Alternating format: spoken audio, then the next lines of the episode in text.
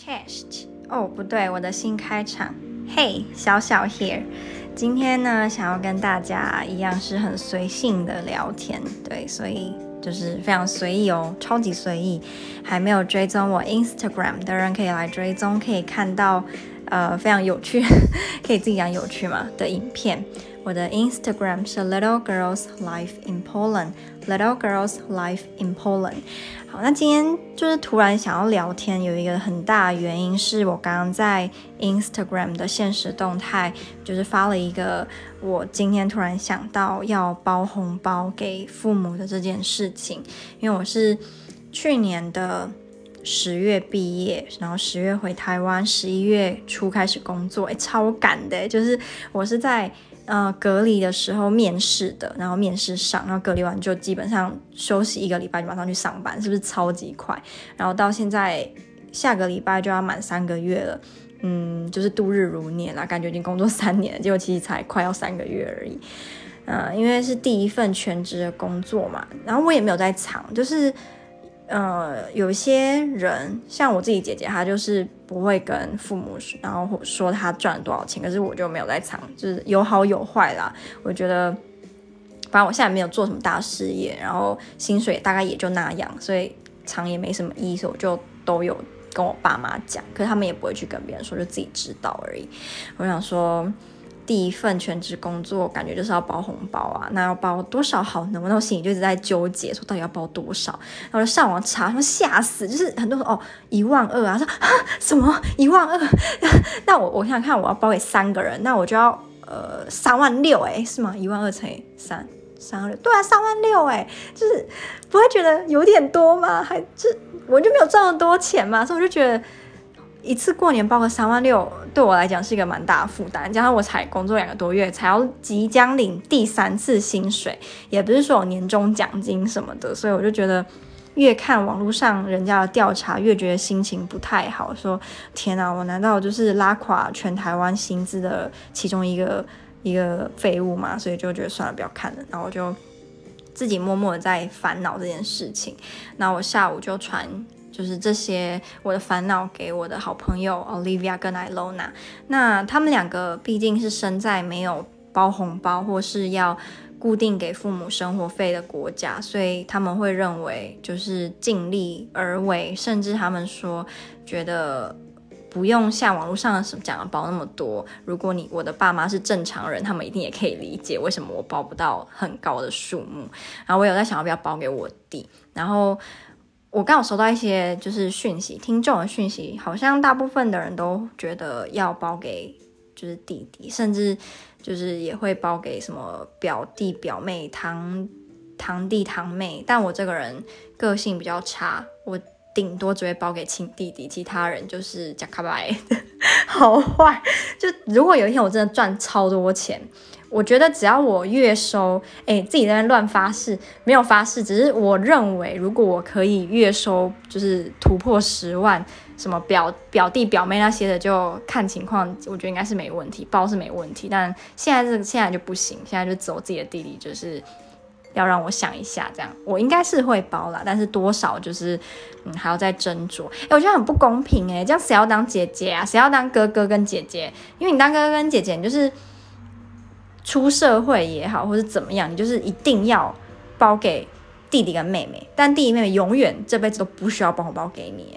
然后如果他们是那种个性很差的弟弟妹妹，他们也可以就是拿到你的钱之后就也不怎样啊。所以我觉得当哥哥跟姐姐真的很衰，衰到爆。我知道有当哥哥姐姐的好处，可是我自己到现在这个年纪，我体验到的当姐姐都是坏。大于好，当然这不一定是那个弟弟或妹妹的错，有的时候是身边的长辈，他们就是对待你的方式，或是要求你做的事情，会让你认为身为姐姐或身为哥哥是一件不好的事情。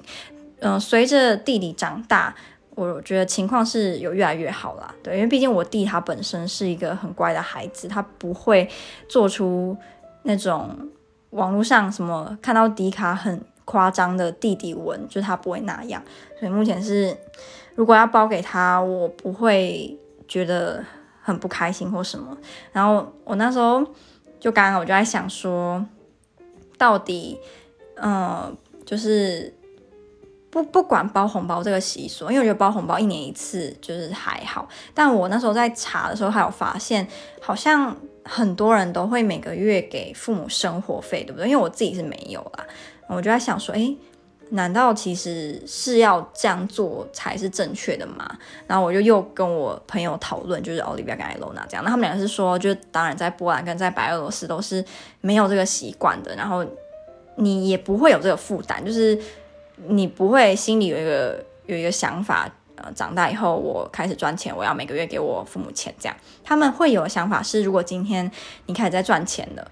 然后你的爸妈刚好经济有困难，或是他们就是过得比较差，还是说他们有缺一些生活用品，那这些用品是你可以负担的，比如说洗衣机啦，甚至车子啊，好一点的像车子这样，如果你是负担得起，你也会主动觉得，哎，我好像可以买给父母，但是你不会觉得说我每个月都要给爸妈多少钱给他生活，就我觉得这个很大家都知道的差异，就大家都知道西方比较没有这样的习惯嘛，可是我自己因为现在已经到了。要想说要不要给父母生活费，要不要给父母钱的这个年纪，正好就记我去年十月才毕业而已，我也不是说已经工作好几年，但就是会开始想这样。然后我就想到，在我出国念书之前呢，有有某一个亲近的人，就是跟我讲了一句呃一段话这样，然后让我其实心里感觉怪怪的，说不上来。他那个时候不是直接跟我讲，不是。跟我本人说哦，小小你怎样？他不是，他是有点像是我在他旁边，然后他把我当成是第三人称这样讲。比如说他，他他那时候讲的是类似说，呃，什么？他就他说一出国了都会跟呃西方人赶快就是变得很不好这样。他类似这样讲，然后他那个语气是很有点嘲讽，有点我不知道怎么讲。那我我的心里的感觉就是很不舒服，因为我觉得他那一句话。有很多个可以让人家解读的点，例如他会让我觉得我是一个好像在他心里很容易被别人影响的人，然后我没有自己的判断能力。就如果今天我是到一个环境，我就会被不同那个环境的人影响，我就变得不好。因为如果我被他们的呃缺点或坏习惯就是影响的话，我可能就会开始，比如说到不完就开始抽烟啊，还是什么，像他讲变得很不孝。第二个就是。西方人难道就都很不孝，然后东方人就都很孝吗？然后那东方人的孝是真的孝顺还是愚孝呢？这也可以讨论吧。就我觉得这种很简单的二分法本身就是错的啊，不是所有的西方人都很不孝，也不是所有的台湾人都很孝顺。然后我们，嗯、呃，该怎么说？我有时候觉得西方他们没有那种一定要孝顺父母的观念，在某种程度上。反而好像可以跟父母的感情比较好，因为你会觉得你没有那个负担，就是你没有一个我好像一定要对我父母怎么样，不然我就会怎么样。可是，在东方就很有这种想法，就是我开始工作之后，我就一定要回馈父母，一定要怎样，一定要怎样，一定要对父母做什么，不然我可能就会被其他亲戚朋友就是说我怎么那么不孝，还是你自己也会给自己很大压力。然后我就觉得跟父母相处起来，就是那个感觉很不一样啊，就是。很多西方人跟他爸妈相处，跟我们跟自己的爸妈就是很不一样。那当然你可以很简单的话，就是哦，文化不一样，文化差异就是没什么好比的啊。你就是生在台湾，你就是这样，不然你想怎样？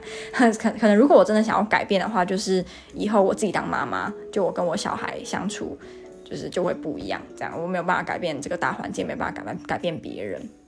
然后我觉得我自己不敢说是什么超级大孝女，可是我认为我是孝顺的那种。人，我是一个孝顺的女儿啦。然后像我之前，即使我还没有在工作，没有固定的收入，可是我回台湾看到我妈她的生活环境缺了什么，我也会就是主动买给她。这样，比如说我妈她从来都没有想过要买吸尘器，即使我们家非常的需要，因为灰尘很多很重，然后我就自己主动买。或是我们家之前在我呃买之前，我们的那个插头是随时有可能会爆炸的，什么两两个只有两个人，然后是那种很老旧，就感觉是。那个叫什么？明末清初被挖出来的插头，非常的老，咖啡色，然后下面黑色。我不知道你知道我在讲哪一哪一种，就非常旧。我也是自己就去买，呃，现在比较新型的好几个插座，然后比较安全的那种。因为我觉得我是会默默的看到缺什么，然后我就会去买。然后我也不一定会吹吹嘘说，哦，你看我买这个不会。所以我觉得我是我我认为我是一个孝顺合格的女，至少是一个合格的女儿这样。所以我就当然不希望说。别人来看我孝不孝顺，就是用我红包包了多少，还是说我每个月给我父母多少钱？就嗯，就是突然想到，就很想要讲一下。那当然，我认为每个人的想法一定会不一样。可能你今天就觉得一定要，就是一定这是一个很好的传统，很好的习惯。呃，为人子女本来就应该要做这些，这是应该的。那我也很尊重你，只是说我自己就是有在想啦，就我没有说我就不要，只是我说我就在想说这些事情的意义到底在哪？就是我们为什么要这么做？就反而好像过年过节变得一个让人家没有那么开心的事情，可能嗯，就让我想说以后还是呃到国外去好了，住国外就永远都不用担心这些，就是。在国外的时候，过年就会觉得好想好想回台湾哦，就过那个中秋节啊，可以吃月饼啊，可以吃柚子啊，然后过新年的时候还可以跟就是亲朋好友见面啊、聊天啊，很开心。可是现在就是跳脱学生的身份之后，就觉得嗯，不要过节，我我我想要就是到国外去，躲在国外就不需要。就是烦恼要包多少红包给爸妈还是什么的，但我那时候领第一个月薪水的时候，我有就是很认真的问我爸还有就是我阿姨说他们有没有想要什么东西，因为我是真的想说要买东西给他们，那我就把那个补来红包这边好了。不知道如果包红包还要不要买什么补品什么之类的，觉得真的是一个新手啊，一个刚出社会的新手，所以这些事情都不太了解，可能还要再上网看。只是上网看心情就会不好，就哦，怎么别人都可以做到这么多，然后自己都不行，然后就会觉得就是心情很差。对，所以还是要看状况。然后想要什么？第二个可以跟大家聊的哦，就是我不是有跟大家说我开始吃 A 酸嘛，然后到目前为止我是没什么爆痘，就是。还好，然后也没有说脸变得非常干或身体变得很非常干，就完全没有什么特别大的感受。可能我是属于要慢慢调整的吧，因为我一开始吃十毫克的嘛，然后我现在改二十，也没有什么很明显的差异，就是吃了可能快一个月，对，应该是快一个月了。所以当初把 A 酸想得太美好了，现在有点嗯。就是失望嘛，小小的失望。可是如果它可以随着时间越来越长，然后效用越来越明显，那当然就觉得哦没关系。只是好怕自己是那些吃 A 酸完全没有用的人，这样觉得、哦、要改善状况，好像又少了一个一个办法。然后想要什么可以跟大家分享？有没有想到很多诶、结果一一路就忘记哦。有了，想到了，就我不知道大家知不知道一个现在很红诶。算是有点红的软体，叫什么？叫 Clubhouse 吗？是吗？是 Clubhouse 吗？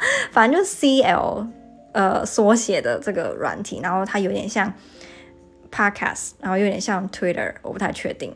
那我我自己是有了，就是我被一个非常好心的人邀请了，所以我有。可是我完全不知道到底要就是怎么好好的使用它，因为感觉如果今天你只是一个默默无闻的人，像我本人。我去使用这个软体，好像只能当别人的听众。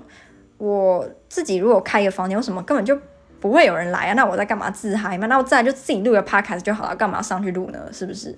我就有点就是嗯小小的无助。就到底我我有这个这个媒介，但我又可以拿来做什么？我可以怎么样帮助我自己？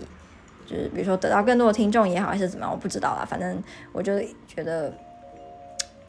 知道这个软体跟可以使用没有什么太大的帮助，目前呢、啊，对，可能你还要再好好的研究一下。对，一个非常没有 意义的录音，后面还有点语无伦次，对不起大家。对，因为完全没有写稿，就直接拿起来录，就是会有这个缺点。我呃想说是不是又要乱发誓？没有，我应该会近期录一支会剪辑的，然后会写稿的内容比较没有那么。呃，不知所云的录音，对，一定会，一定会。好，那就就这样了，一个闲聊的 podcast 结束喽，大家晚安，拜拜。